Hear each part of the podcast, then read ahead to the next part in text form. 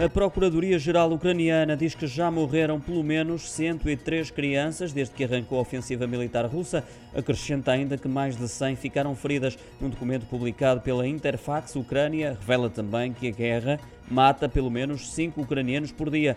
A Procuradoria-Geral da Ucrânia esclarece, no entanto, que os dados não são definitivos, pela dificuldade de fiscalizar nos pontos considerados problemáticos e nos territórios temporariamente ocupados. Desde o início da guerra, e segundo o mesmo documento, mais de 400 escolas na Ucrânia foram bombardeadas, sendo que 59 destes estabelecimentos de ensino ficaram completamente destruídos, não podendo por isso ser usados novamente. Pede-se por essa razão uma intervenção da ONU de forma a avaliar as violações dos direitos das crianças.